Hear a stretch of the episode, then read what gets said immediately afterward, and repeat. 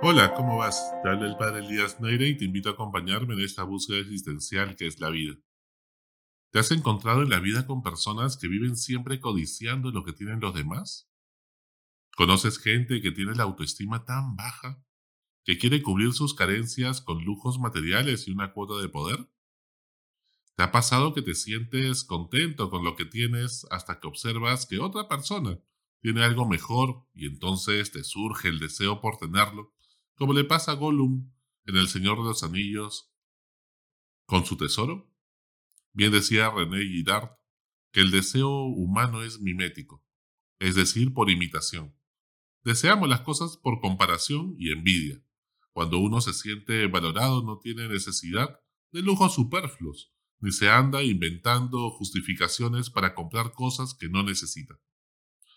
Recuerdo un par de amigos que vivían compitiendo por tener las últimas chucherías tecnológicas y todos los implementos de marca que a uno se le pudiera ocurrir para encubrir su falta de destreza en lo que iban a hacer. Si se trataba de ir a montar bicicleta, los dos aparecían con todos los implementos comprados en Amazon, posibles que se podían obtener, según las recomendaciones de los mejores ciclistas del mundo, y además por si acaso también revisaban Alibaba, para ver si también había alguna novedad por Oriente.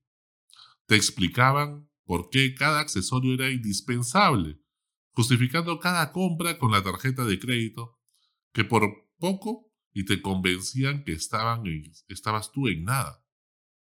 Y claro, pasados los primeros dos kilómetros ya estaban que no podían más. Pero claro, que no solo era con el ciclismo. Su competencia pasaba por los videojuegos, de última generación, cocinar chancho al cilindro, con todos los implementos habidos y por haber recomendados por Gastón, comprar todos los accesorios para catar vinos, y ni les hablo de la carrera armamentista que tuvieron cual guerra fría por controlar el espacio aéreo de Lima con drones de última generación que casi dejaban endeudadas a sus familias. Ni en Ucrania habían tantos drones. ¿Y para qué? Esas modas duraban menos que las temporadas de las tiendas por departamentos. Tenían tantas modas que ni los algoritmos de Google podían seguir sus caprichos. Todo es vanidad de vanidades, todo es esencia de ego puro. Hoy, el Evangelio de Lucas nos cuenta la historia de Saqueo, que dice algo así. En aquel tiempo, entró Jesús en Jericó y atravesaba la ciudad un hombre llamado Saqueo, jefe de publicanos y rico, trataba de distinguir quién era Jesús, pero la gente se lo impedía, porque era bajo de estatura. Corrió más adelante y se subió a una higuera para verlo, porque tenía que pasar por allí. Jesús, al llegar a aquel sitio, levantó los ojos y dijo, Saqueo, baja enseguida, porque hoy tengo que alojarme en tu casa. Él bajó enseguida y lo recibió muy contento. Al ver esto, todos murmuraban diciendo, ha entrado a hospedarse en casa de un pecador. Pero Saqueo se puso en pie y dijo al Señor, mira, la mitad de mis bienes, Señor, se la doy a los pobres. Y si de alguno me ha aprovechado, le restituiré cuatro veces más. Jesús le contestó, hoy ha sido la salvación de esta casa también este es hijo de Abraham, porque el Hijo del Hombre ha venido a buscar y a salvar a quien estaba perdido. Saqueo era un publicano, mezcla de contador y traidor a la patria, despreciado por sus compatriotas, amenazado por los celotes, que eran una especie de guerrilleros que buscaban asesinar a todos los publicanos por traidores, y que cobraban los impuestos de manera abusiva, a favor de los romanos a cambio de un porcentaje de estos impuestos, lo que los hacía miserablemente acomodados, ricos, sin mayor esfuerzo. Tenían la fama de exprimirles hasta el último centavo a las viudas, y pobres con tal de congraciarse con los romanos y enriquecer sus arcas, lo que los hacía despreciables ante el pueblo y sus propios parientes. Seguro Saqueo también creía en tener plata como cancha y vender tesis plagiadas por citar a otros pequeñitos de nuestra historia reciente que aún pueden, como saqueo, reivindicarse. Y esperamos que sí. Además, Saqueo era bajo de estatura. En el contexto de la antigüedad, era un símbolo de ser codiciosos, producto seguramente de su baja autoestima y que buscaban cubrir con los bienes materiales. Por supuesto que hablamos de un simbolismo antiguo. Conozco personas en la actualidad de baja estatura o de talla menor, con un gran propósito en la vida y un gran corazón que ya quisiera yo tener. Saqueo se sube a una higuera para ver a Jesús pasar porque había mucha gente y él era bajo de estatura. La higuera era el símbolo de la meditación.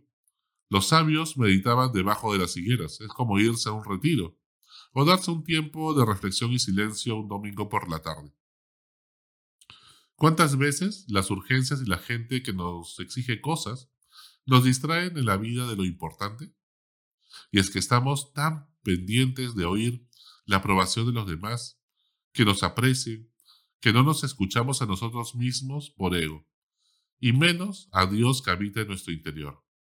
Y es que muchas veces no sabemos decir no a los demás, porque no entendemos que cada no lleva escondido un sí a otras cosas más relevantes y alineadas con nuestro propósito.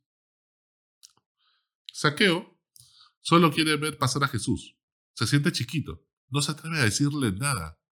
Pero Jesús lo mira y le dice, Saqueo, baja que hoy voy a comer en tu casa. Para los judíos de la época, comer con alguien en su casa era tal nivel de intimidad que compartían hasta los pecados. Y la gente se escandaliza de Jesús por comer con un pecador. Fíjate que así también es la Eucaristía, la comunión, porque comemos con Jesús su cuerpo y su sangre, nos hacemos uno con Él en esa intimidad. ¡Qué horror! Que Jesús, que se supone que es un gran profeta y sabe quiénes son las personas por dentro, se atreva a comer con alguien como saqueo. ¿Acaso no es profeta? ¿Acaso no saben lo, cómo es por dentro este miserable? Y mira cómo Saqueo se pone en pie. Ya no le avergüenza su poca estatura, porque Jesús lo mira distinto. Mira lo que vale. Qué importante es que nosotros también aprendamos a mirar como Jesús a las personas y no quedarnos viendo sus defectos e imperfecciones.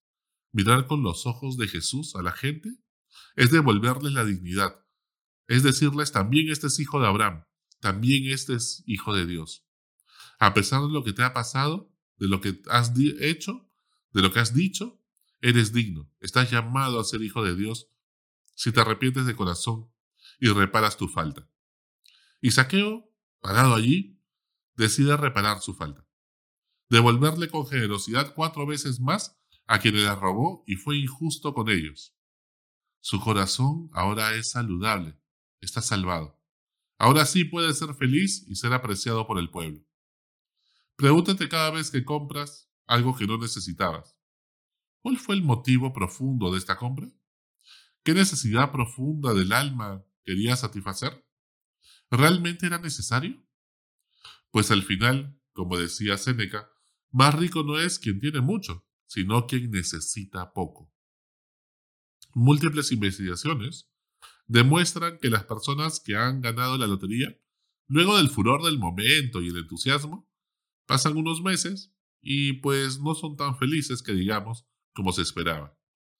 Pero todos alguna vez hemos exclamado, ¿cómo no me gana la tinca? Y por si acaso, pues por allí compro también mi ticket. Así funciona el pensamiento mágico.